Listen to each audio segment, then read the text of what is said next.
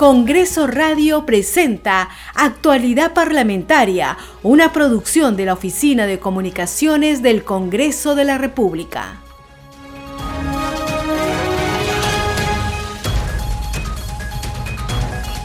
Amigos, ¿cómo están? Les damos la bienvenida al programa Actualidad Parlamentaria. Estamos en Congreso Radio y hoy es martes 14 de noviembre del 2022. Les saluda Perla Villanueva en la conducción.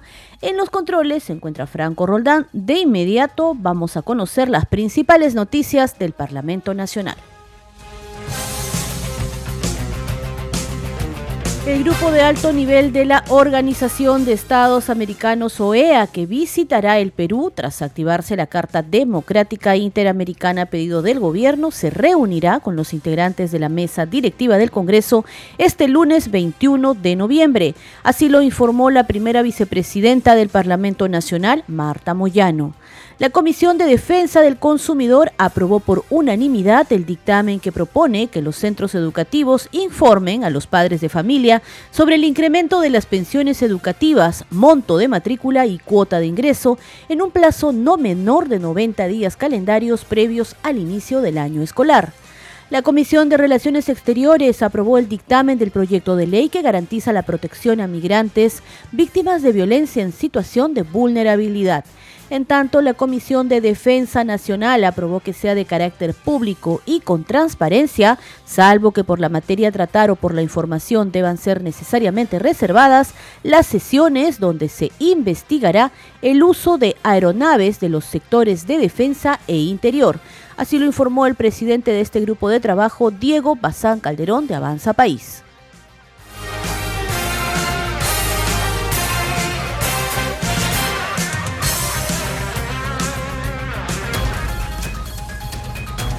Usted está escuchando actualidad parlamentaria a través de Congreso Radio. Vamos a empezar con el desarrollo de la información contándoles que el grupo de alto nivel de la Organización de Estados Americanos OEA que visitará el Perú tras activarse la Carta Democrática Interamericana a pedido del gobierno se reunirá con los integrantes de la mesa directiva del Congreso este lunes 21 de noviembre. Así lo ha informado la primera vicepresidenta del Parlamento, Marta Moyano, quien ante la prensa en el Palacio Legislativo opinó también sobre otros temas.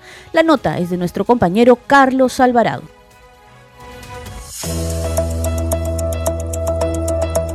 La primera vicepresidenta del Congreso, Marta Moyano, confirmó que la reunión entre los miembros de la mesa directiva con los integrantes de la misión de la Organización de Estados Americanos, OEA, será el 21 de noviembre en el Parlamento. Dijo que también dialogarán con los voceros de las diferentes bancadas del Poder Legislativo.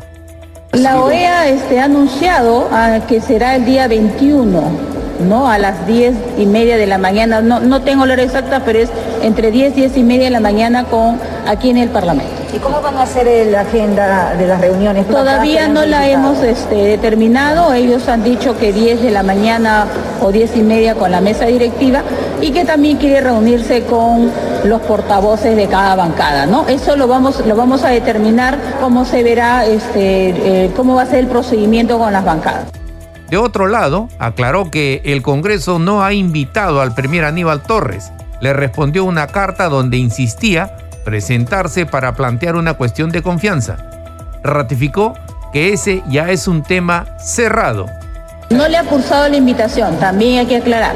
Se ha respondido a una carta de insistencia para tratar el proyecto de ley que él insistía, nosotros teníamos que aprobarlo como sea y encima nos decía los mecanismos. Ojo, tampoco puede meterse en eso, no puede decir cuáles son nuestros procedimientos. Y lo que se ha hecho es una respuesta a esa carta. Y se le ha dicho, señor, usted ok, puede venir a, los plenos, puede venir, pero ojo, si usted quiere plantear cuestión de confianza, estas son las normas. Tiene que basarse en la Constitución, el reglamento y la ley que es la que limita las cuestiones de confianza. Eso está oleado y sacramentado. El Señor debe buscar otra cosa para amenazarnos. En el tema de la presunta traición a la patria manifestó que se escuchará la defensa del presidente Pedro Castillo y se tomará una decisión.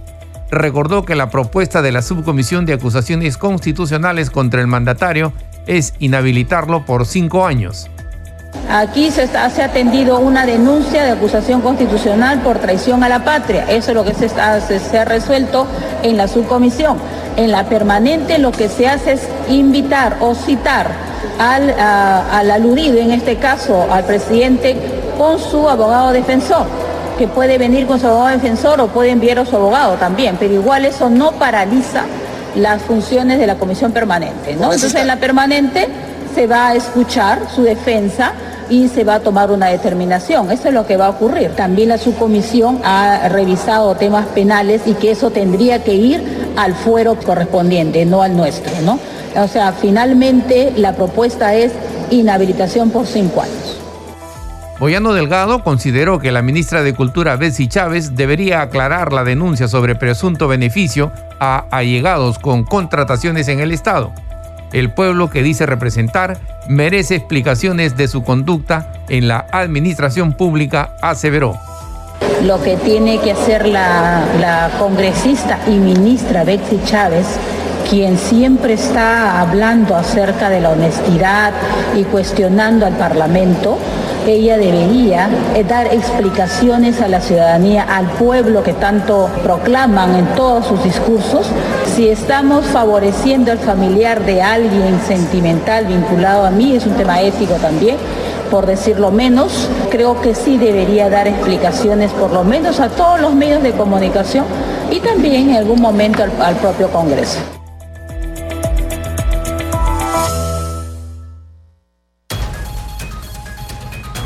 En tanto, el congresista de Avanza País, Diego Bazán, aseguró que la denuncia constitucional por traición a la patria contra el presidente Pedro Castillo es viable y confía en que llegará a buen puerto. Hay que precisar que el legislador Diego Bazán es delegado de esta denuncia constitucional contra el jefe de Estado.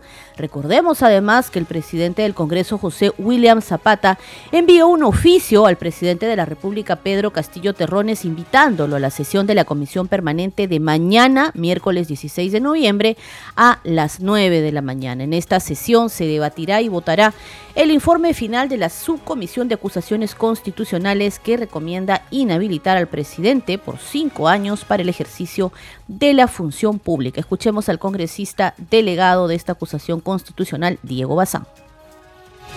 En el primer caso, en la denuncia de la fiscal de la Nación, eh, el congresista ponente tiene que determinarse en primer lugar el congresista ponente. Luego el congresista tiene que armar un plan de trabajo, recolectar las pruebas y hechos, luego eh, armar su lista de invitados o testigos que vengan a la comisión y luego elaborar su informe final y luego sustentarlo. Este procedimiento podría tomar sin ningún problema entre cuatro a seis semanas. Luego de ello, el mismo procedimiento en el que hoy estamos involucrados, donde la subcomisión ya votó, me va a tocar, por ejemplo, en este caso de traición a la patria, me va a tocar eh, sustentar nuevamente el día miércoles. Esto tendría que irse el reglamento, que tendría que ser en una sola sesión, no necesariamente en un solo día, sino la sesión podría ampliarse por la cantidad de horas que se determinen y indiscutiblemente si es que este eh, miércoles se determina ya el destino del presidente por traición a la patria en la subcomisión, la próxima semana este tema se podría estar votando en el Pleno del Congreso. Yo espero que sea así, existe la voluntad y por eso voy a conversar hoy día con la presidenta de la subcomisión también para que eh, acelere el procedimiento de la denuncia de la fiscal de la Nación.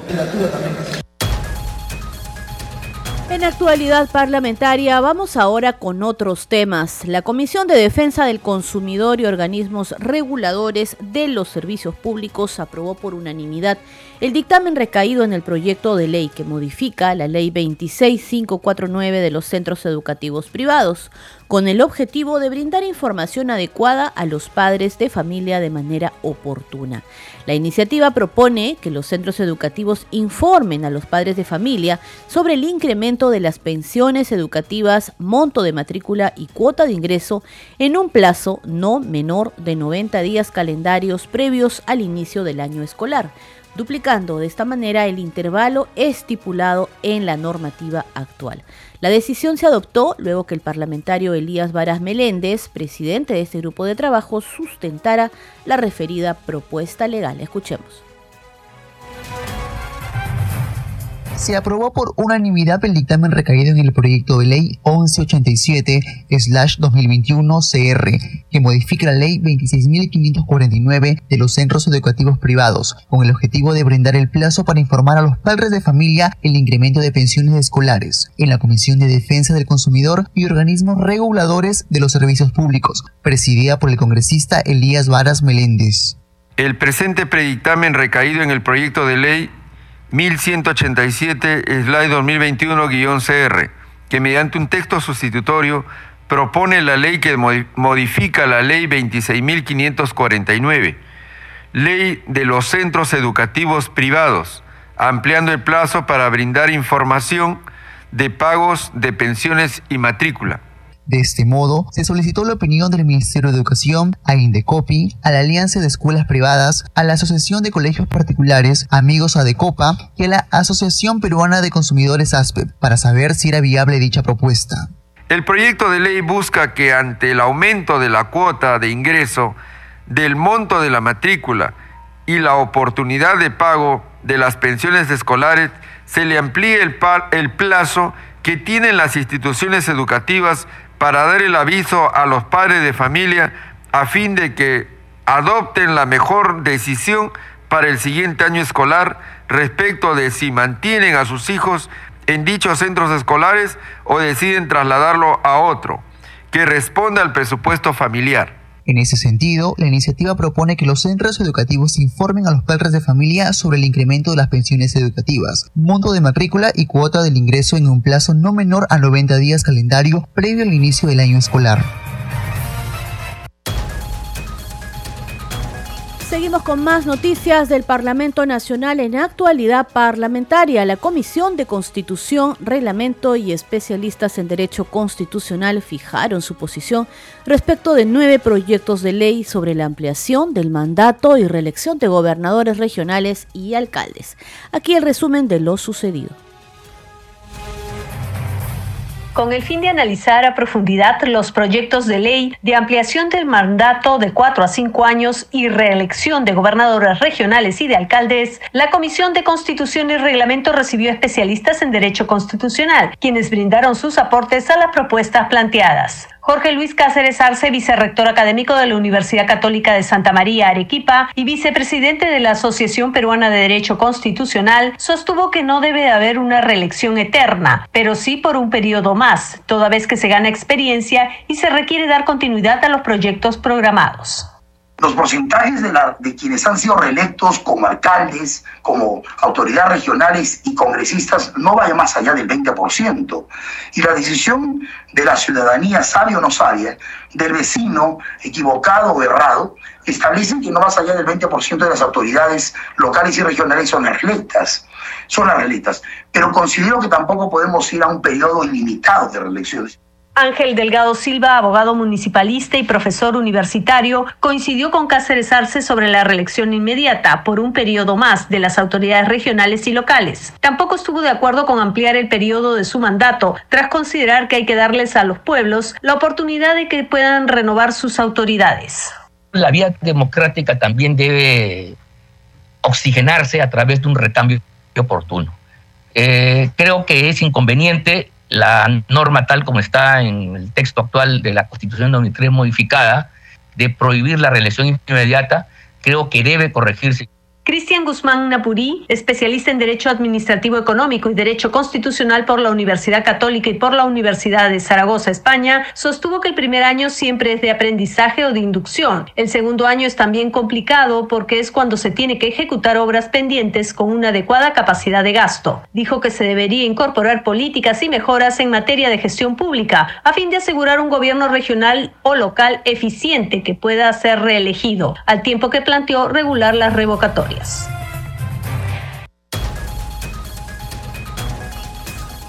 En otros temas, parlamentarios lamentaron que la ministra de Desarrollo Agrario y Riego, Jenny Ocampo, no asistió a la reunión establecida por la Comisión Pro Inversión.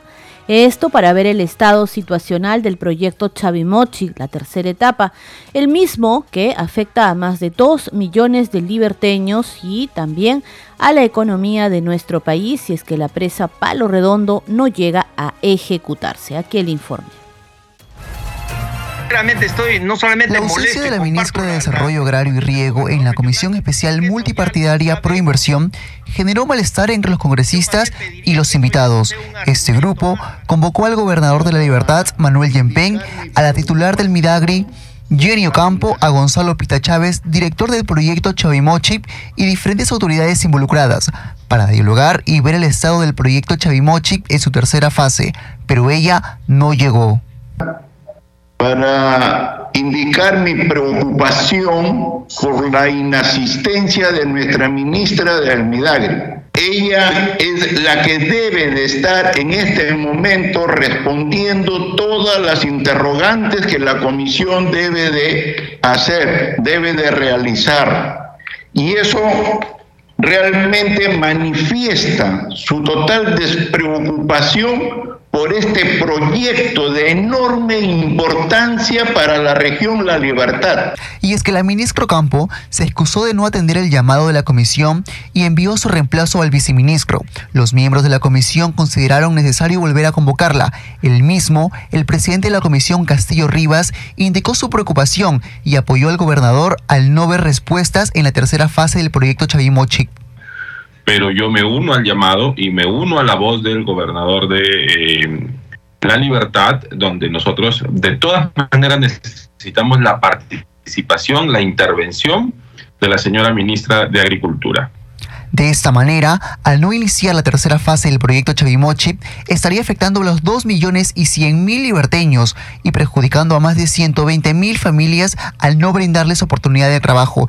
Es así como el congresista Flores Ruiz mostró su molestia hacia la ministra Campo. La ministra o el premier invitados para que informen sobre este tema, no a ser interpelados, no señor. Los ministros también pueden ser invitados al Congreso para, para que informen de manera directa, presencial, ¿Cuál es la situación con respecto a Chaimochic? Nos estamos jugando hoy en día el futuro de dos millones de personas en la libertad, tal como dijo el gobernador.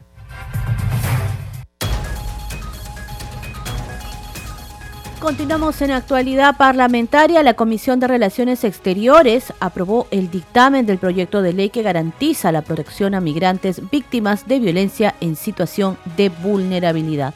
Conozcamos más sobre esta noticia en el siguiente informe. Con ocho votos a favor, dos en contra y una abstención, la Comisión de Relaciones Exteriores, que preside la congresista María del Carmen Alba, aprobó el dictamen del proyecto de ley 2003-2021, ley que incorpora el numeral 11.3 al artículo 11 del Decreto Legislativo 1350 de Migraciones, a fin de garantizar la protección de migrantes víctimas de violencia en situación de vulnerabilidad.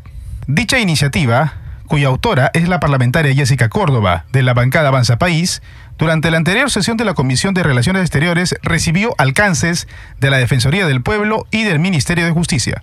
Proyecto de ley 2003-2021 del Congreso se aprobado por mayoría.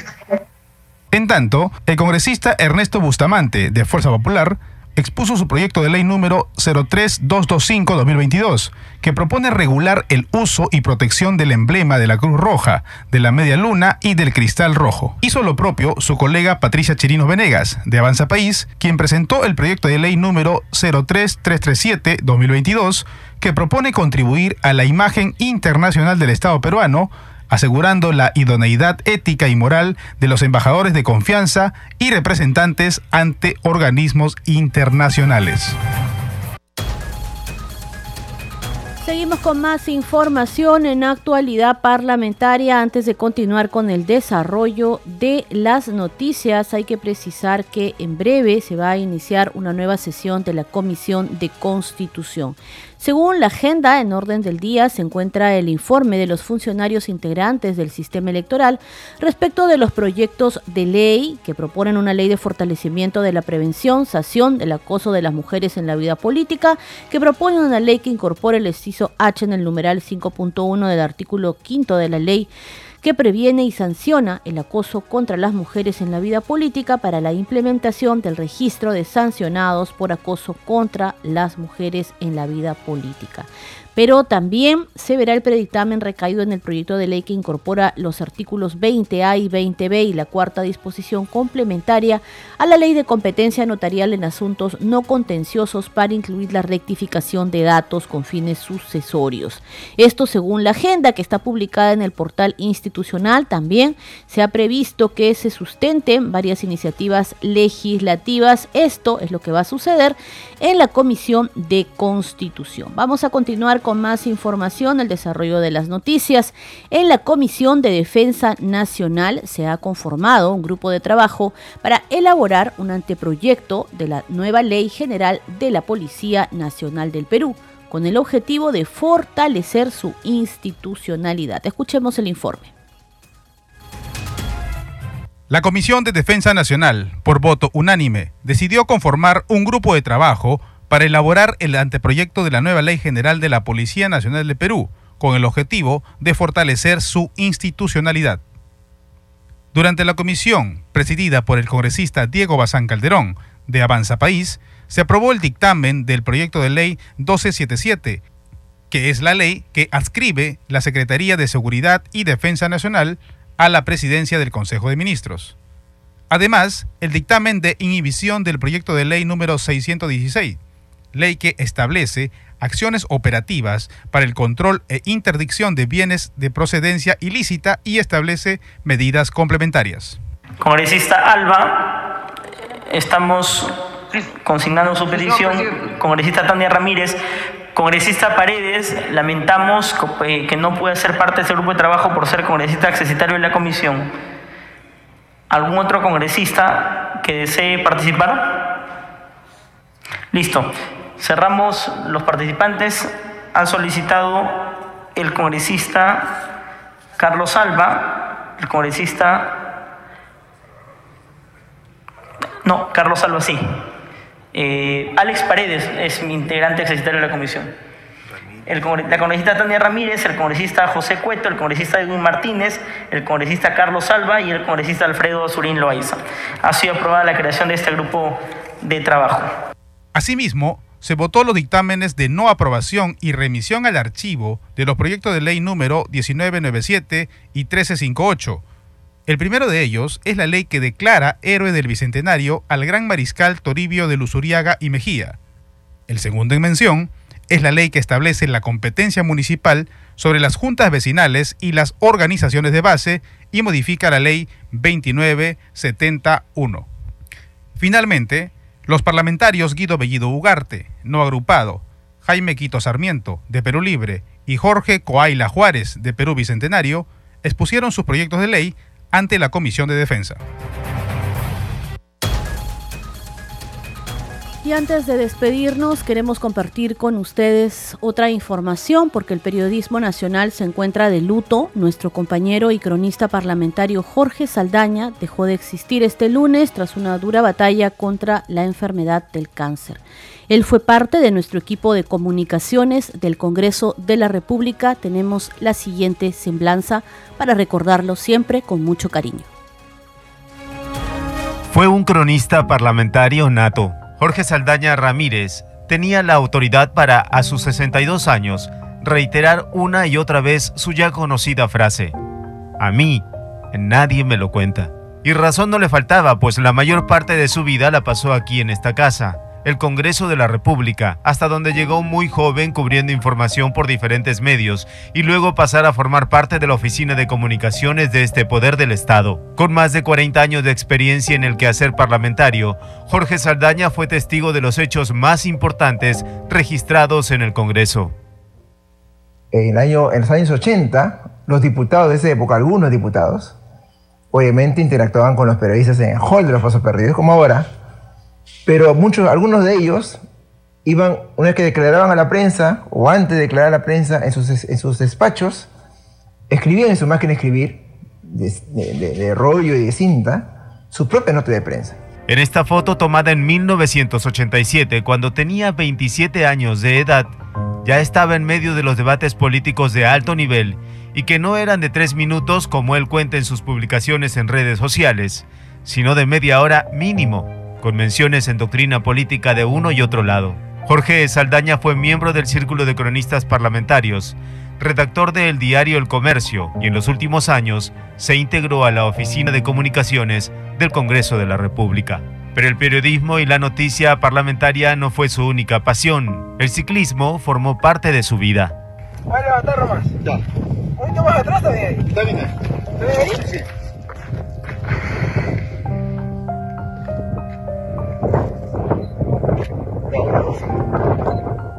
Este lunes nuestro compañero falleció tras una dura lucha contra el cáncer. El periodismo nacional está de luto y en las redes sociales sendas despedidas nos muestran el gran aprecio y cariño hacia nuestro colega. Descansa en paz, querido Jorge.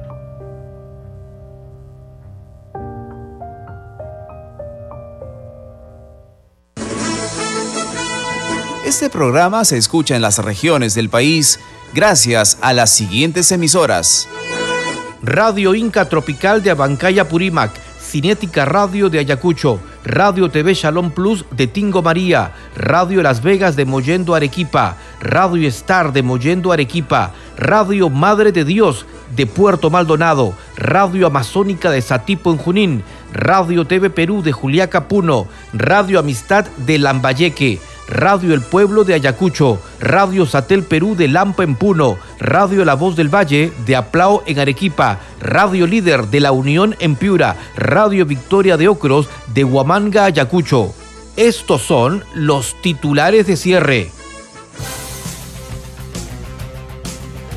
El grupo de alto nivel de la Organización de Estados Americanos OEA que visitará el Perú tras activarse la Carta Democrática Interamericana a pedido del gobierno se reunirá con los integrantes de la mesa directiva del Congreso este lunes 21 de noviembre. Así lo informó la primera vicepresidenta del Parlamento, Marta Moyano. La Comisión de Defensa del Consumidor aprobó por unanimidad el dictamen que propone que los centros educativos informen a los padres de familia sobre el incremento de las pensiones educativas, monto de matrícula y cuota de ingreso en un plazo no menor de 90 días calendarios previos al inicio del año escolar. La Comisión de Relaciones Exteriores aprobó el dictamen del proyecto de ley que garantiza la protección a migrantes víctimas de violencia en situación de vulnerabilidad.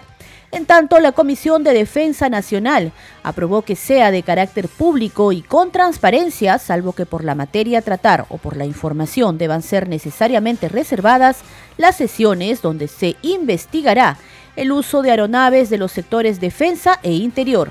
Así lo informó el presidente de este grupo de trabajo, Diego Bazán Calderón, de Avanza País. Muchas gracias por habernos acompañado. Hasta aquí hemos llegado con esta edición de Actualidad Parlamentaria. Que tengan un excelente día. Congreso Radio presentó Actualidad Parlamentaria, una producción de la Oficina de Comunicaciones del Congreso de la República.